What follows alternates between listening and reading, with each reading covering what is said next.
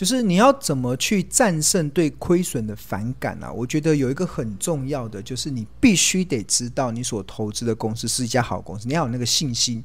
然后你要知道你所买的价格是好的价格，你有你有比市场更有能力去评估一家公司真正价值这个这个的信心度。当你有的时候，你就会知道，就是现在目前的股价，很多的好公司它可能现在进入到超跌的状态的时候，你就会完全不会有任何害怕的一个状态。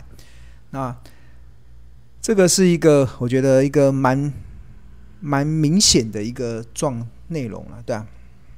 好，那所以今天我要跟大家分享，就是如何知道你买的这张股票已经跌到了便宜的好价格。如果它已经跌到便宜的好价格，你就不要问我它可不要不要卖了，因为你有可能会卖在阿呆股。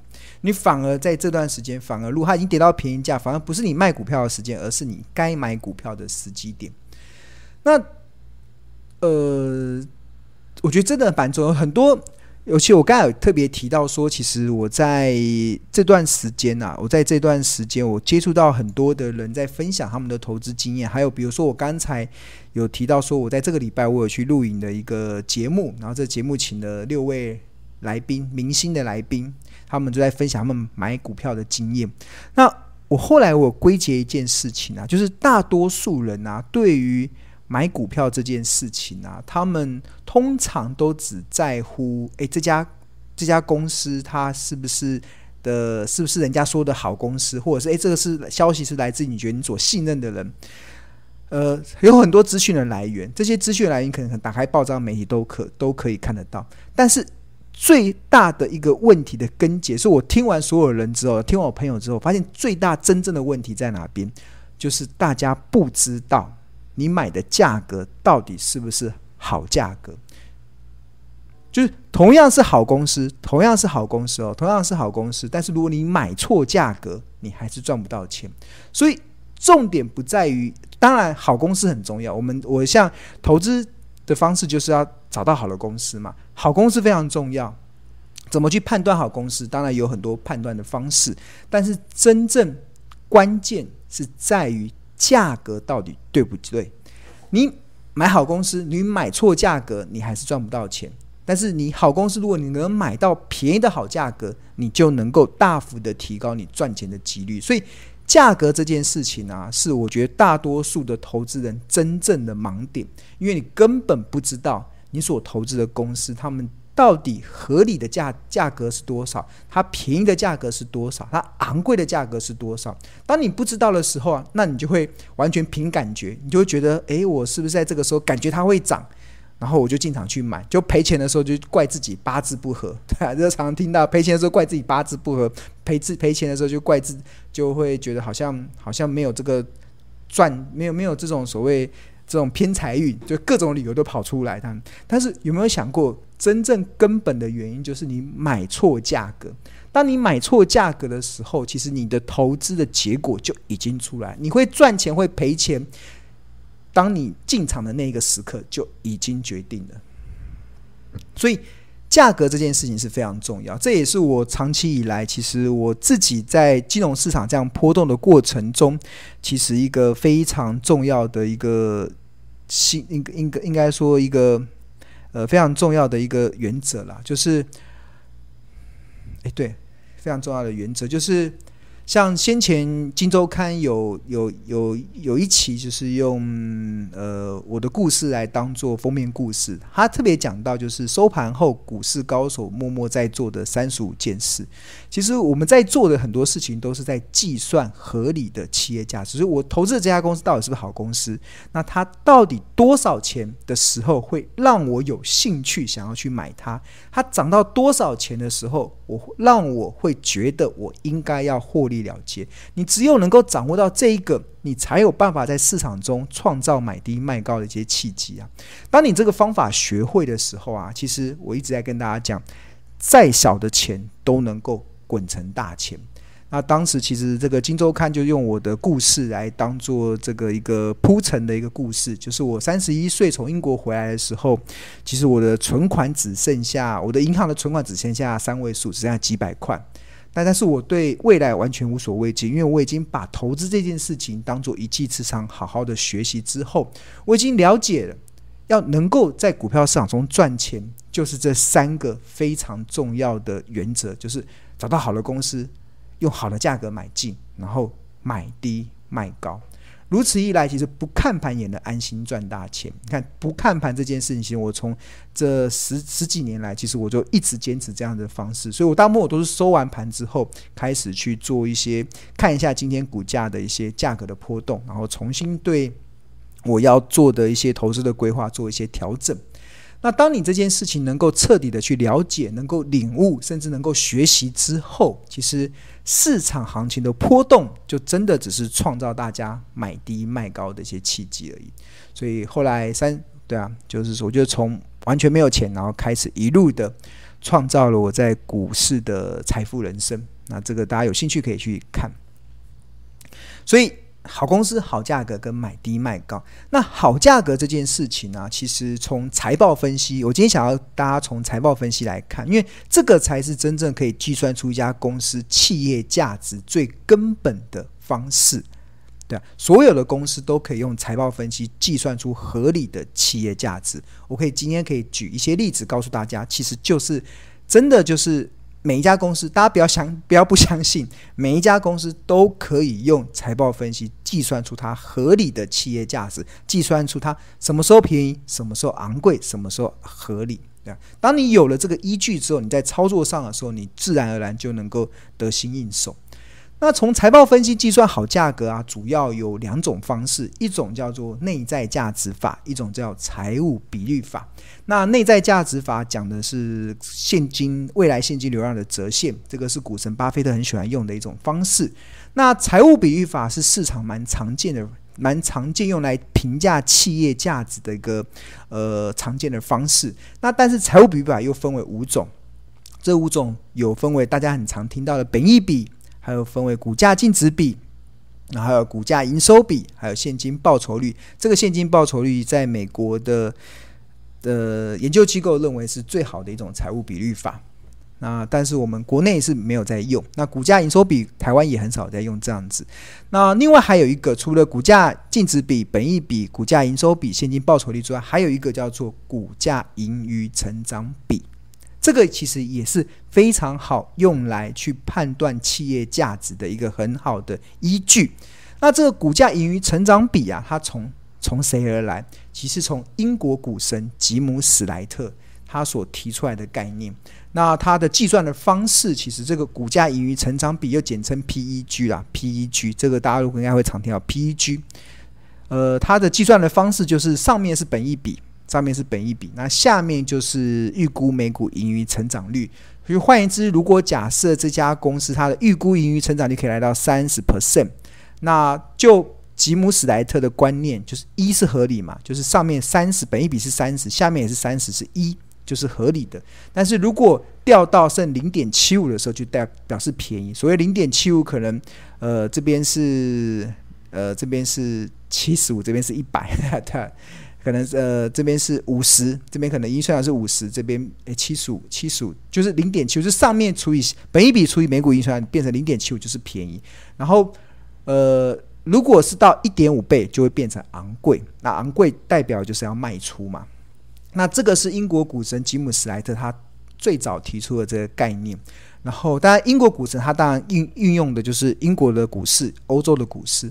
那但是后来，这这个 PEG 被发扬光大的是美国的一位华尔街的传奇投资大师，叫彼得林区。彼得林区，彼得林区。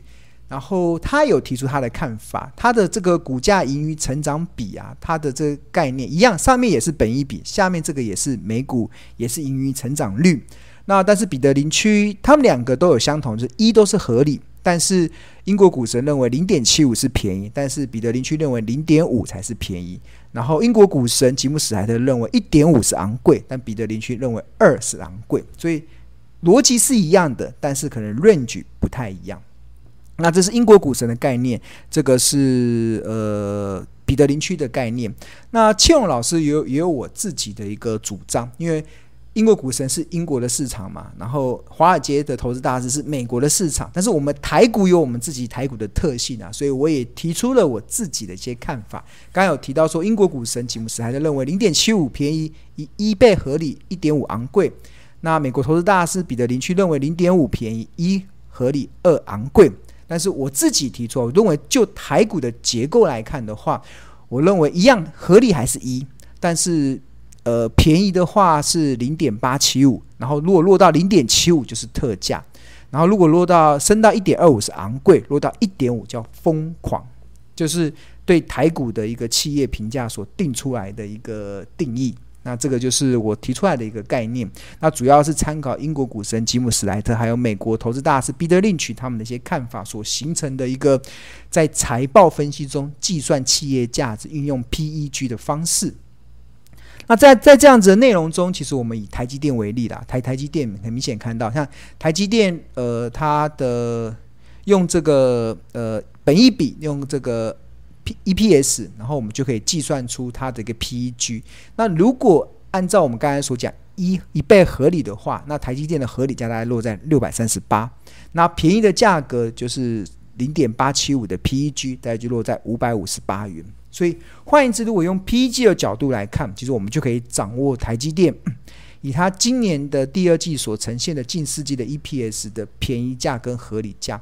那这个还蛮特别的，就我们后来看到这个数字的时候，还蛮吻合，蛮非常的吻合整个财报的一个蛮吻合，就是台积电的股价的走势。那我们看到便宜价是五五八，合理价是六三八。那刚好台积电这一波的股价其实就是这样子的呈现。它在今年第二季公布财报以前是六百一十四块，然后因为它后来它因为财报表现不好，所以股价开始直直落。那直直落的过程中，很多人都觉得啊，台积电快挂了，就跌破所有的线。但是它跌破了这个，跌到了这个五五八，有没有看到这个蓝色的这条线的时候，就是来到便宜价的时候，它就最低这一波就跌到五五一嘛，所以就很明显跌到了便宜价，它自然而然就。获得了一个蛮重要的支撑。后来，呃，台积电又宣布它调涨所有晶圆代工的价格，那所有的制程，那二十八纳米的制程，甚至还调涨了二十 percent 以上。所以后来又激励它的股价从五一涨到六三八。那很多人觉得，为什么涨到六三八已经涨不上去了？是因为它已经涨到了我们从 PEG 所计算出来的合理的价格。有没有发现很准哦？你看六三八。我们计算出来就是六三八是合理价，它真的就涨到六三八就涨不上去了，然后后来又开始下跌了。在下跌的过程中，就伴随说什么美国政府要求交出台积电的商业机密啊，然后要求台积电可能有一些状况，对啊，所以它股价就开始跌。在跌下来的时候，其实最近又又跌到便宜价格了。所以其实你有没有发现，如果当你可以透过财报分析计算出一家公司合理的价格，计算出它便宜的价格的时候，那你的心态会是什么？你的心态就很明显，当它跌到便宜价的时候，即使它过程中伴随着很多的利空，你都不以为意，因为你知道它已经掉到了便宜价，所以你就。你就你就你就敢买嘛，对啊。那它突然又出现报复性的反弹，涨到这里的时候，你就觉得，诶，它已经到合理价啦。就我们买东西要便宜嘛，那合理卖嘛。那如果市场偏多的时候，你可以也许可以等到昂贵的时候来卖。但是如果市场一直都维持这样子的一个一个状况，你在便宜价买，合理价卖，那就很赞，因为市场愿意给它的合理价就是这个价格嘛，没有给它多的评价的空间，那就是这样的价格。所以。所以很多人就会很好，就很惊讶，诶，为什么这个这 PEG 可以计算出这么的精准？其实这这也不是什么 新的，这本来从财报分析就可以这样子合理计算出企业价值的一个平量的依据。那股价的波动完全都是照着这个企业价值、企业价值去，因为法人都是这样看的，法人这样看到那个地方，当然就会遇到一定的压力。但是只有散户没有在看这个企业价值，一般的散户根本就是。在跌的时候很害怕，然后他到底怎么了？然后就会不敢买，然后又又想把股票砍出来，然后但他明明已经跌到便宜价，你却不敢买，对啊。然后涨上去的时候，涨到六百块、六百一、六百二的时候，你就觉得，哎，我是不是可以追？那不是很奇怪？他都已经从便宜价涨到合理价了，你才告诉，才才来问可不可以追？那不是就本末倒置嘛？就变成最后形成追高杀低。所以这就是。差异性啊，这差异性就在这边。所以为什么我们要透过财报分析去学习企业价值？这个这个好处是什么？这个好处就是你在看股价的波动的时候，你真的就了然于胸。诶，同学有说我的网络有点那个，真的吗？声音断断续续的，哇，今天的网络比较慢。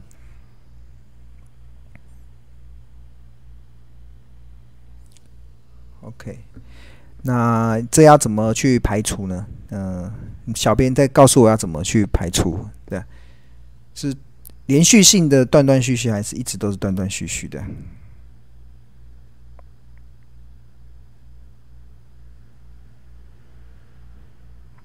？OK，好，那我还是继续吧，因为我不知道怎么排除的。好，那这个这个这个这些内容啊，这些内容其实我我在我的这个 Smart 所所十月一号所开始招生的这个。呃，孙庆龙不看盘的获利投资术，其实就有跟大家讲，我就六堂课就是透过六堂课的方式，就教给大家所有从财报分析计算企业价值的方式，那你就可以找到你所投资的公司到底它适合什么样子的方式，那自然而然你就可以形成那个买低卖高的那个就是很重要的依据了。那这个这个课程十月一号开始招生，那它是完全是线上影音的部分。那呃，它的原价是两万一千六百元，但是如果你现在是你是我们投资家日报的订户，那你就享有订户的优惠价一万六千八，然后现省四千八百元。然后，那这个课程它有除了这个有这个线上的这个课程之外，这个就是我们那个画面，就登录 Smart 自学网。的页面，然后你就可以透过这个去看，一共有六堂课，一共十八个小时，然后这边就会有讲义可以下载，下载你就一边看一边做一些一些学习。然后，那除了这六，除了这个影音的课程之外，那我们还有一个专属的 LINE 的群组。然后还有 FB 的专属社团，然后另外还有一个 Google Meet 这个线上的互动会议。那下一次的 Google Meet 应该会在十月底的时候，我们会有早一天的礼拜四的晚上，会跟大家来上过课的同学会有一些问题，然后来做一些回复。庆勇老师会在这边做回复。那我觉得这些课程它的目的啦，其实我觉得有一些同学的回馈，我觉得还蛮不错的，可以跟大家来分享。那其中，这其中有一位，这也是这个上课的同学，他的回馈了。他说他，他自己投资股票的年龄股股龄已经有将近三十年的时间，但是他仗着以前啊总是年轻，所以他仗着以前年轻，所以觉得跌得起赔得起，所以他根本不知道学习财报分析。然后再加上他当时资讯取得不透明，所以陆陆续陆续的从现股玩到融资，然后再玩到期货，玩到选择权。然后他发现，他怎么每一次都是在当韭菜，最后当韭菜当久了之后，就变被人家收割毕业的命运。然后后来他就在股市股海中消失了一阵子。然后一直到今年的时候，他今年三月份，他开始加入这个财报魔法班，然后也开始订阅《投资家日报》。那他发现这是他今年做对的第一件事情，因为他终于可以开始学习钓鱼的技巧，然后看懂财报。然后来评价企业价值，然后对未来股市的波动，其实也了然于胸，无所畏惧。就是当你知道怎么去评价一家公司的企业价值的时候，其实你就会，你就会呃很有信心的去看待行情的波动。就即使你现在的账面是出现亏损，你也完全不会有所害怕。那讲这件事情，其实。对啊，我觉得这这个的分享还蛮有意思的。他就这边也有同同学分享，他就感谢助教群啊，助理助呃，还有感谢孙老师。就是他最近虽然被套了，就是股票买了被套，但是他被套了，心情很平静，就是一点都不畏惧。为什么会平静？为什么不畏会会不畏惧？是因为。因为当你学会了企业价值的评断的时候，当你知道你所买的公司是好公司，而且你是用便宜的好价格买进它的时候，那即使账面上出现了短暂的亏损，你都不以为意，因为你知道它迟早会涨上去，迟早会让你的亏损弥补回来，甚至还可以加倍奉还的逆转胜。那这就是一个很重要的信息。那对，如如果你今天不知道你所投资的公司，当你今天你不知道你所投资的这个企业价值到底是好还是不好的时候，你就会慌，那你就会你就会心情就很无助，对，就是我觉得这个形容的蛮好的，套到心里很平静，就是一点都不畏惧。我觉得这就是当你真的把。股票当做投资的市场来看的时候，你心里的那种安定感会非常的强烈。所以，如果今天你在投资的过程中，你现在啊，如果你现在的心情是心慌慌的，是意乱乱的，你是害怕的，那我觉得你就真的必须得去检视，你到底所投资的公司到底。是不是是不是值得投资的公司，或者是你买进的价格是买错价格，这才会导致你现在的心情是是害怕的。我觉得这就是你必须得去了解的地方啊。对啊，这就是同学的一个真实的回馈。那当然就是呃，我们这这个的课程，其实我们的学习。会教很多东西，会教大家怎么评价企业，怎么计算企业价值两大方法，会教大家本益比是什么，固定式本益比、滚动式本益有什么不同，那预估本益比要去哪里找？会教大家第二堂课会教大家怎么去看股价净值比，适合评价哪些股票。那每每股净值跟每股清算价值有哪里不同？那转机股要怎么去投资才能安心的买？你要透过哪三个评量的方式？这第二堂课，第三堂课就教大家 PEG。我刚才不是一开始有分享 PEG 的内容吗？PEG 是什么东西？它怎么计算的？那彼得林区认为多少代表便宜，多少代表合理，多少代表昂贵？那英国股神吉姆斯泰特他的认为又是如何？这是在第三堂的呃不看盘也能投资获利的这个课程中可以学到的东西。那第四堂课学习的目标就是要教大家预估 EPS 的三种方法，认识预估 EPS 的三种方法。你怎么用盈余成长率的应用，然后知道怎么营收，它会决定营收的两大关键是什么？然后财报的领先指标是什么？跟应用是什么？就在第四堂课三个小时的时间教给大家。那第五堂课就是的学习的目标就是教你怎么用财务比率。去预估 EPS，教你如何从每月营收预估 EPS，教你从如何从资本支出预估 EPS，教你如何从合约负债预估 EPS，教你如何从法人报告预估 EPS。那这是第五堂课的学习成果的目标。那第六堂课，企业价值计算的公式是什么？然后盈余内在价值法的个股的应用又是什么？会在第六堂课来学。所以其实。这上完这六堂课之后，你会对整个企业价值的评估是非常完整的去了解。你会终于发现，哦，原来法人是这样在看股票的，法人是这样在评价公司的。然后每天股价这个波动啊，真的就是照着我们这些呃所评价的方式。那当然有些时候会会有点市场可能偏空的情绪出来的时候，会有点掉到特价，掉到地板价，但是很快的它又会。会恢复到它合理的价格，就像台积电，我们看台积电当初我们用这个 PEG 所计算的，就是它掉到这里就是便宜价，涨到这里就是合理价。当你这个图这个表格出来的时候，那这个表格出来之后，你心里就有个定见，你就知道多少价格你是觉得是可以安心让你买的价格，那多少钱你就会开始思考是不是可以获利了结。所以当你了懂了这这两条线之后，那股价的波动，那真的就。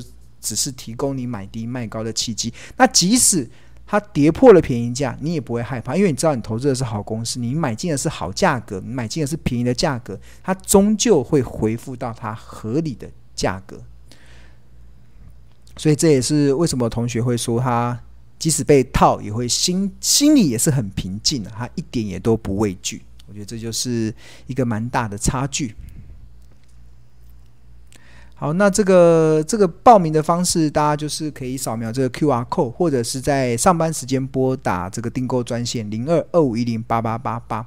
那这个是订购《投资家日报》的，就是你现在订购《投资家日报》，其实你就可以享有最优惠的价格去报名这个不看盘也能投资获利的这个这个六堂课程。